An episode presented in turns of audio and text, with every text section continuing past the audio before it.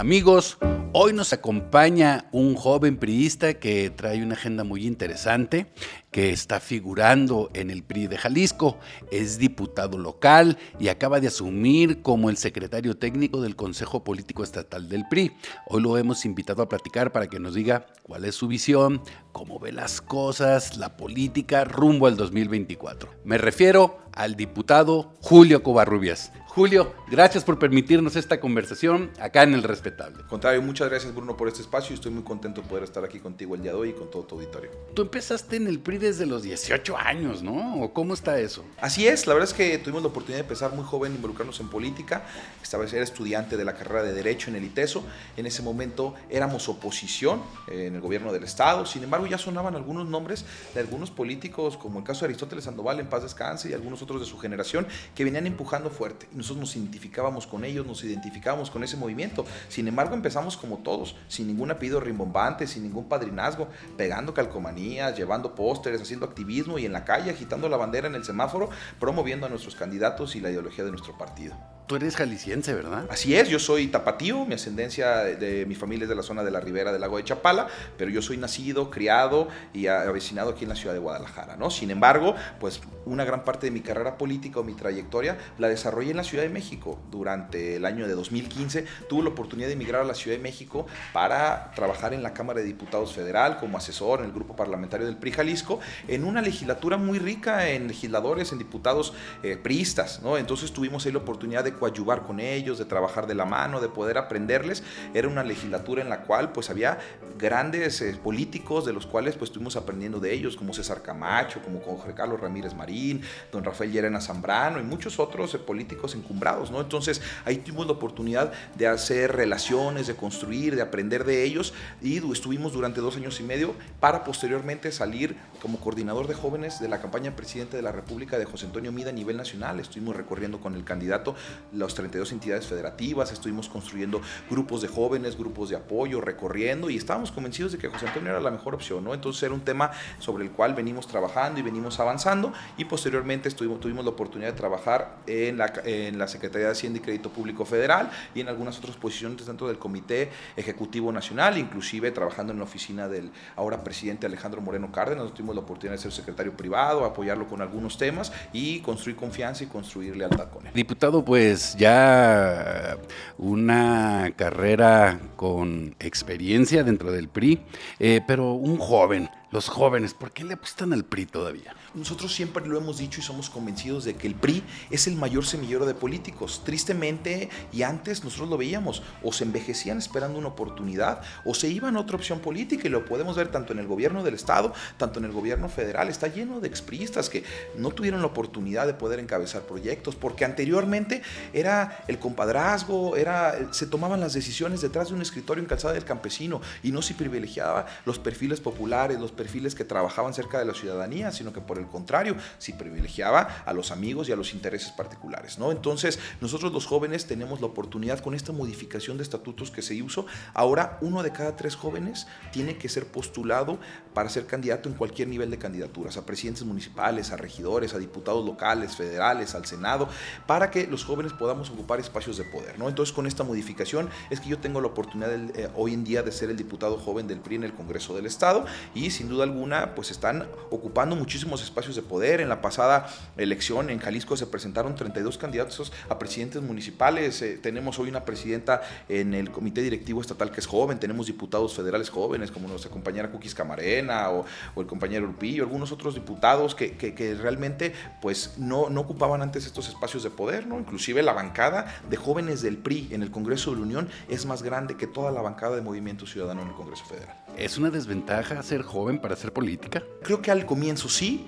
sin embargo, nosotros siempre lo hemos compaginado con responsabilidad, lo hemos compaginado con preparación y es así que siempre hemos creído que la suerte también tiene que jugar del lado de la, oportunidad y del lado de la preparación, ¿no? para que se conjugue. Estoy actualmente cursando eh, el último semestre de la maestría de comunicación política y asuntos públicos en la Universidad Panamericana. Creemos en la preparación continua y creo que en, esta, en este momento, en esta generación y con el apoyo que nos ha dado el presidente Alejandro Moreno, la presidenta Laura Aro, creo que es una virtud y es una ventaja ser joven, ¿no? Porque han estado metiendo el hombro y han estado permitiendo que los jóvenes llegamos a ocupar espacios de poder importantes. ¿Cómo te sientes en el Congreso local? ¿Qué evaluación tienes de tu bancada? Me siento muy contento, me siento compaginado, porque también creo que los jóvenes, luego a veces somos medios atrabancados, este, andamos ahí como chivitos locos, entonces el poder tener compañeros que ya no es su primera vez que son diputados, que ya tienen un camino andado, te aportan congruencia, le aportan madurez al Congreso, ¿no? Y sin duda alguna los priistas, pues como somos y como hemos sido siempre, somos muy, muy disciplinados,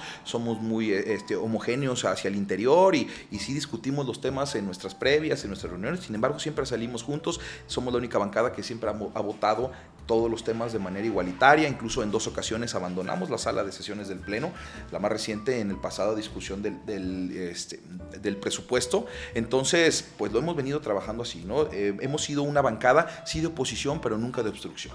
Somos una bancada, perdón, somos una bancada que, que, los temas que creemos que no son en beneficio de Jalisco somos los primeros en levantar la voz, pero también cuando los temas creemos que son beneficio del Estado somos los primeros en sumarnos y en apoyar. ¿Cuáles son los temas que a ti te interesa impulsar ahí en el Congreso o que has impulsado? Pues mira, nosotros la, agenda y la bandera que siempre hemos trabajado es el apoyo a las juventudes, ¿no? Sin duda alguna nosotros hemos revisado estudios, hemos estado viendo y es muy triste que en Jalisco únicamente dos de cada 100 jóvenes que terminan sus estudios se preparan para ser emprendedores o inclusive para generar un autoempleo. Por el contrario, tenemos la educación y la visión de prepararnos para ser empleados. Entonces tenemos que generar las herramientas, tenemos que generar los recursos para que se animen a emprender, para que se, se animen a autoemplearse, para que generen trabajos dignos, porque sin duda alguna, pues la verdad es que sí, sí se ha generado empleo en Jalisco, eso es una realidad. Sin embargo, mucho empleo informal, mucho empleo que no tiene seguridad social, mucho empleo que no vea futuro, mucho empleo que no le permite un fondo de ahorro. Entonces, también tenemos que generar en los jóvenes la cultura del emprendimiento, también el apoyo a las madres solteras, propusimos para que también se dé apoyo psicológico,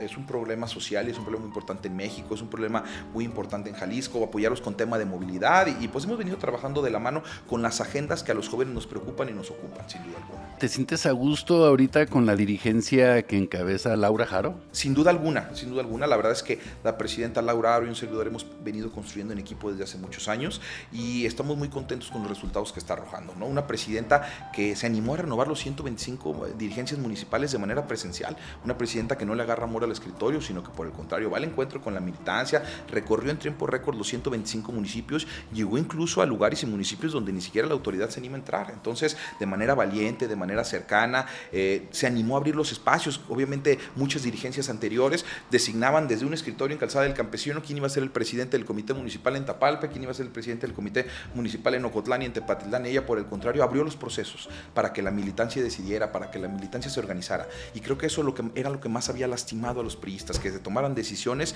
desde lejos, desde un escritorio y beneficiando a los amigos. Entonces, eso ha generado eh, muy buenas condiciones y eso ha generado que el priismo esté vivo.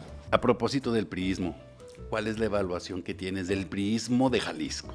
Pues mira, sin duda alguna, creo que el priismo de Jalisco está floreciendo. Creo que el prisma de Jalisco se puede ver si tú vas al comité directivo estatal, muchos jóvenes que están ocupando espacios importantes, que están trabajando, que se están formando, ¿no? Sin duda alguna hay un relevo generacional, pero no solamente de edad, creo que eso es obvio, sino también en la manera de hacer política, porque están buscando perfiles altamente populares, políticos de 24 horas, comprometidos. Mira, yo te lo puedo decir que tuve la experiencia y que tengo tantos años militando en el partido, que los políticos que ya se fueron, que fueron campeones de las pluris y candidatos a todas las posiciones, te decían, sabes que no tienes que estar tan cercano a la gente, no te dejes ver tanto en los eventos, llega a un lugar 15 minutos y retírate, no ayudes a toda la gente, genera como un tema de, misteriosismo hacia tu persona. Y yo creo que los tiempos ya cambiaron, ya la política no es así y en Jalisco mucho menos. Tenemos que ser cercanos a la gente, tenemos que abanderar las causas que les interesan, tenemos que estar presentes en todos los lugares y en todos los momentos, ¿no? Entonces yo creo que de cierta manera tenemos que, tenemos que trabajar de la mano de las y los ciudadanos y sobre todo eh, estar, estar pendiente de sus causas y estar pendiente de las necesidades que ellos tienen para poder abanderarlas. ¿Qué opinión tienes de esta alianza que se está gestando rumbo al 2024 en lo local y si eres de los que invita a Movimiento Ciudadano que se sume a esta alianza. Por supuesto, mira, nosotros desde el Congreso del Estado hemos venido poniendo nuestro granito de arena desde el comienzo de la legislatura, hemos venido tendiendo puentes con los compañeros de Acción Nacional, ¿no? Incluso porque pues ellos se autodenominan la bancada joven, que son una diferente generación de panistas y obviamente hay un entendimiento generacional natural, ¿no? Entonces hemos venido trabajando de la mano con ellos y hemos venido tendiendo puentes y tejiendo fino para poder aportar nuestro granito de arena al entendimiento y a la construcción de la alianza en Jalisco. ¿no? Creo que es muy importante, creo que sin duda alguna no es una alianza ideológica, porque pues es imposible poder eh, hacer que, piensen de la misma manera los panistas o nosotros los priistas. Sin embargo, nosotros estamos priorizando a nuestro país, estamos priorizando a México, estamos priorizando que no se expanda una dictadura o un régimen como es el de Morena. ¿no? Y, Movimiento Ciudadano, pues por supuesto que le hacemos la invitación y le hacemos el exhorto que dejen de hacer partido y se pongan a hacer patria. ¿no? Tristemente, Dante Delgado, Jorge Álvarez Maínez son los empleados del mes del presidente Andrés Manuel López Obrador. Le han venido haciendo la chamba y fue muy claro y fue muy descarado como lo hicieron tanto en Coahuila como en el Estado de México, ¿no? Digo, en el pecado llevan la penitencia porque están entregando su partido, incluso eh, eh, están perdiendo las prerrogativas en algunos estados porque no están alcanzando el, porcentaje mínimo para tener registro local. Entonces, pues yo, yo no entiendo hacia dónde están jugando, creo que todos lo sabemos, le están haciendo la chamba morena. Entonces nosotros exhortamos a que se unan, a que se sumen, a que se dejen de, un tema que es una tercera vía, que no es real, que ni siquiera hay un prospecto o una, una persona que realmente pueda trabajar y que se sumen a los esfuerzos del Frente Amplio. Tú particularmente, ¿qué papel vas a jugar en el 2024? Pues mira, como somos todos los periodistas, somos eh, disciplinados, somos institucionales, entonces pues nosotros lo que, lo que venimos trabajando es con la Secretaría Técnica del Consejo Político, ¿no? Sin duda alguna eh, tenemos la misión y tenemos el encargo de la presidenta Laura Aro de escuchar a todos, de hacer mucha política, ¿no? Sin duda alguna se había abandonado muchos personajes y hay que asumirlo con humildad, hay que ir a buscar a los priistas que se abandonaron, a los priistas que se maltrataron y pedir perdón por cosas que a lo mejor nuestra generación o nosotros como políticos no hicimos. Sin embargo, pedir perdón de manera institucional para que, para que se sumen, para que regresen a abanderar las causas que el partido siempre ha trabajado, ¿no? Entonces, nosotros estamos listos para ser y para no ser, para, para estar y para no estar y, y para apoyar nuestro partido y para apoyar a las y los mejores perfiles que postule el PRI, que postule el Frente Amplio aquí en Jalisco para que se den la victoria en el 2024. Pues Julio Covarrubias, el diputado joven del PRI en el Congreso del Estado, muchas gracias por esta conversación acá en El Respetable. Muchas gracias Bruno por este espacio, estoy muy contento de poder haber estado contigo, con todo tu auditorio y espero regresar muy pronto. Muchas gracias.